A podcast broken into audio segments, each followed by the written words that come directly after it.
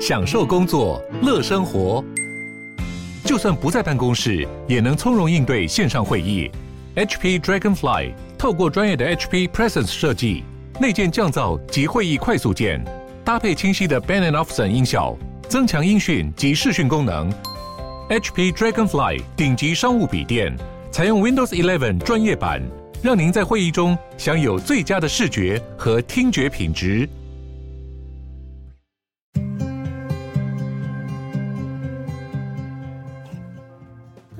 迎光临鲨语，带你关注那些有流量却没声量的有趣资讯。用十分钟的零碎时间，一起跟上这个永远跟不上的世界。比利时、德国和荷兰几十年来一直想要辨认二十二位女性死者，多半她们都是来自于冷门的案件，可能发生在十几年前、二十几年前、三十几年前，甚至是四十几年前。于是有一个组织就在网络上发起了这个辨认死者的公开活动。虽然警察当然也曾经努力过，但是这些女性死者。就是辨认不出他们的身份，找不到更多细节和证据。警方怀疑他们有可能是来自隔壁的国家。组织希望透过在网络上广大群众的帮忙，找出他们是谁。所以这个活动就取名叫做“辨识我行动”。他们把那些死者的脸部重建图像、随身携带的个人物品、衣服、珠宝、刺青，还有死亡地点，全部都公开。他们发文说明，如果你的生命中曾经有任何朋友、家人、同事，有一天突然就消失了，请务必转传这些贴文来看一看。如果有任何可能的线索，立刻联络该国的警方。因为不知道死者的名字，这些未解案件的死者都是以特点来标记。例如说，有一位就叫做井里的女人。事件发生在一九九一年，有一具女尸出现在比利时的雨水井里面，但是尸体被找到的时候，都已经躺在那个井里面两年了才被发现，非常的离奇。这个女人死的时候大约是三十到五十五岁，身高一百五十四公分，他穿着的衣服非常特别，是夏日海边图样，有人在冲浪。后面还有椰子树的樱花，衣服本身还布满了黑色的纸条纹，穿的短裤则是深色的格纹，还外穿了一件针织衫，和戴上了非金属的戒指。另外有一位死者在左手臂上有花的刺青，在黑色的花朵下面有绿色的叶子，上面写着 Arnick。这具女尸则是在一九九二年的比利时发现的，警方认为她是死于暴力，可能的年龄落在二十到五十岁之间，身高一百七十公分。相信这当中每个死者的背后应该都有一个曲折离奇的故事，而组织的初衷也就是希望他们最终能够回到爱自己的人身边。人民的法锤，或说舆论这些东西的力量都很强大，有时候呢，甚至可以影响公权力，更何况只是制裁一个普通的人。取消文化就是在这样的网络世界中发展出来的，主要就是会呼吁大家去抵制一些公开发表特定意见的名人、品牌或是组织。这样的结果，最后往往都只是让一个议题的辩论变得更加的极端化。有些时候确实是有关于社会正义，还能够称之为人民的法锤，但其实多半时候就是某种意义上的民粹。这在所有的民主国家当中都是非常困扰的议题。可是基于言论自由的理念，能做的并不多。现在世界上第一个要对取消文化开刀的，就是保守的新加坡。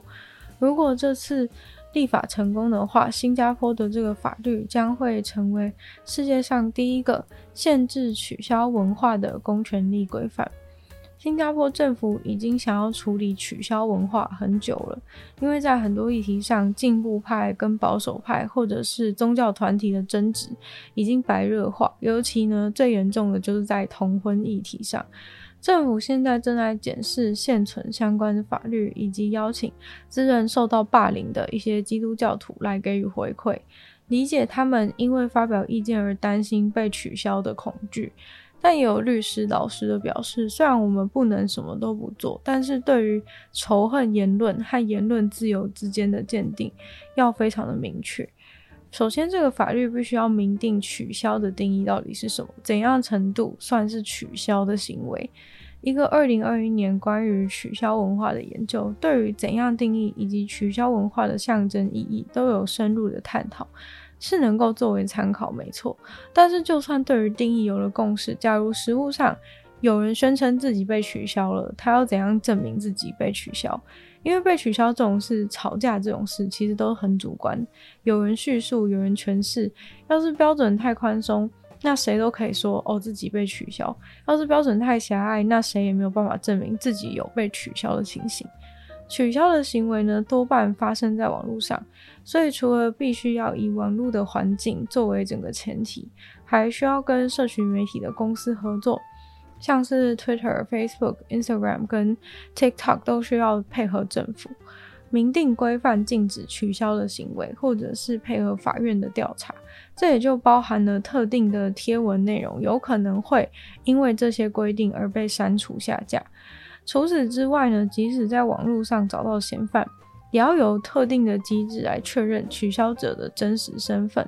取消文化能够在几个小时之内就毁了一个人的名声，所以没有办法用传统的方式来执法。但新加坡其实已经有其他很多的非传统法规，像是反假新闻的法案啊，还有网络霸凌和肉搜法。世界上可能最老的一只狮子，今年十九岁的露基都死在了肯亚。这只狮子呢，被一个养畜生的人家杀死了。因为狮子肚子很饿，想要把人养的动物吃下肚。世界狮子保护协会哀伤地表示，最老的狮子死掉真的很难过，这也会大大的影响到非洲的生态，因为他们组织一直致力于想要让狮子能够在野外活久一点，他们好不容易才开始做到这一点。在十几年前，整个非洲找不到半只超过十岁的狮子。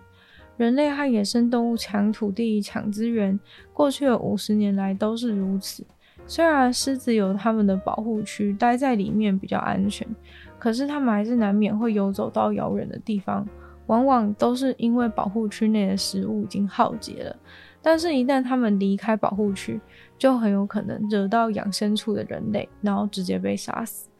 保育团体也很难过，只能说没有办法，因为陆基都遇到了这个状况，就没有办法避免一死。但是肯雅现在正在面临四十年来最严重的旱灾，其实这个才是狮子根本的死因。因为如果不是因为严重的旱灾，狮子也不会需要冒险到人类的家里面去抢牲畜来当食物。在环境资源非常缺乏的情况下，对于狮子和人类双方来说都非常的煎熬。每个人庆生都有各种不同自己喜欢的方式。如果是一百岁生日，那肯定要特别一点吧。来自英国一百岁生日的安妮女士，就打算要在马戏团让人对着她丢刀子，听起来非常的疯狂。一百岁的她其实以前呢就是在马戏团工作，这次生日她站在刀子会砸下去的背板前面，勇敢的迎接特技演员把刀子丢向她。上台的时候，她还拄着拐杖缓慢的移动过去。等待刀子在他的身形周围插满一整圈。安妮为了完成生日愿望，可是辛苦的说服他的女儿去问马戏团的老板能不能为他完成生日愿望。马戏团老板则开心地说：“安妮在马戏团工作了三十年，帮忙马戏团贴海报。退休的时候呢，安妮七十岁，转眼竟然一百岁了。参与完丢刀子表演后，安妮觉得心满意足。”他说：“这是他一直都很想做的事情，还说他已经做好心理准备，要挑战下一个马戏团的项目了。他当然非常的开心，但是他的家人在旁边看着，可是吓出了一身冷汗。今天的鲨鱼就到这边结束了，再次感谢订阅赞助会员大龄男子 James、黑渊、毛毛、黑牡丹还有 ZZ，就希望其他有意去支持鲨鱼创作的朋友，可以在下方找到 Patreon 的连结。还有如果喜欢这个节目的话呢，希望大家可以多多分享出去，或在 Apple Podcast 帮我留星星、写下评论，对节目成长很有帮助。还有如果喜欢我的话呢，也可以收听我的另外两个 Podcast，其中一个是妞的纯粹理性批判，没有时间更长主题性内容；另外一个是听说动物，当然就跟大家分享动物的知识。就希望鲨鱼可以继续在每周日四跟大家相见，那我们下次见喽，拜拜。